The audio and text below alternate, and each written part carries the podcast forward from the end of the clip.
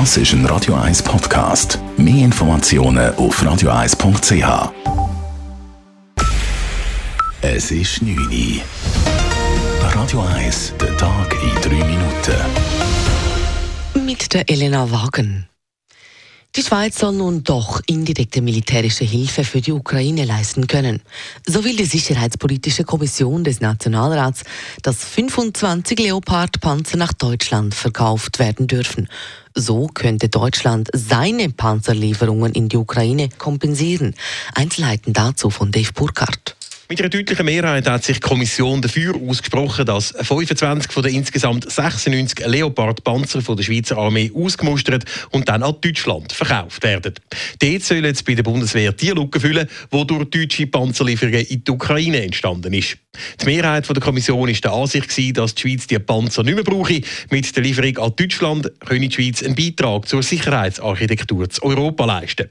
Widerstand gibt es von der SVP. Es wäre fahrlässig, die Panzer einfach so ins Ausland zu verscherbeln. Bis es aber soweit ist, müssen zuerst noch National- und Ständerat überhaupt zustimmen. Dave Burkhardt, Radio 1.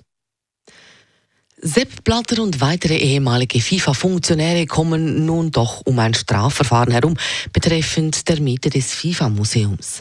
Die Zürcher Staatsanwaltschaft hat das Verfahren wegen ungetreuer Geschäftsbesorgung eingestellt. Die FIFA hatte sowohl Blatter als auch drei weitere ehemalige Funktionäre im Dezember 2020 verklagt.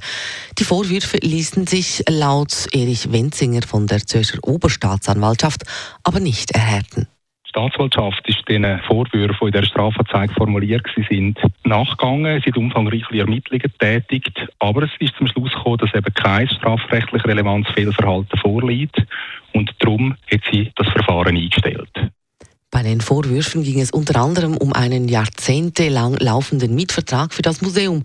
Die FIFA sprach damals von dem Verdacht auf kriminelles Missmanagement durch die frühere FIFA-Führung. Die SBB lanciert ein Nacht-GA für Jugendliche. Jugendliche sollen mehr Zug statt Auto fahren, findet die Branchenorganisation Allianz Swisspass. Sie stellt deshalb neue Angebote für Jugendliche vor und darunter ein Nacht-GA.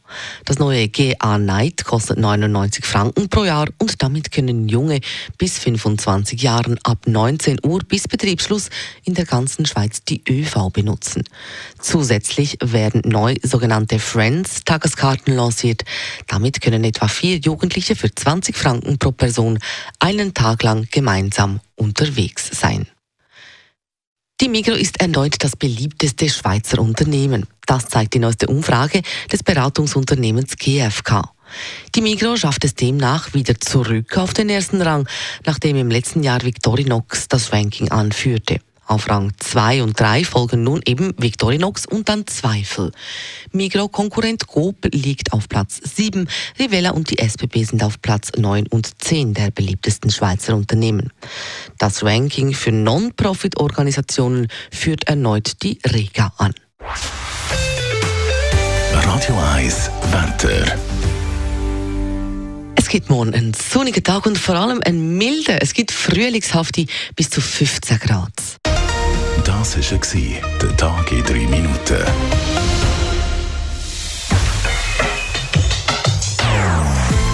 Nonstop. Das ist ein Radio 1 Podcast. Mehr Informationen auf radio1.ch.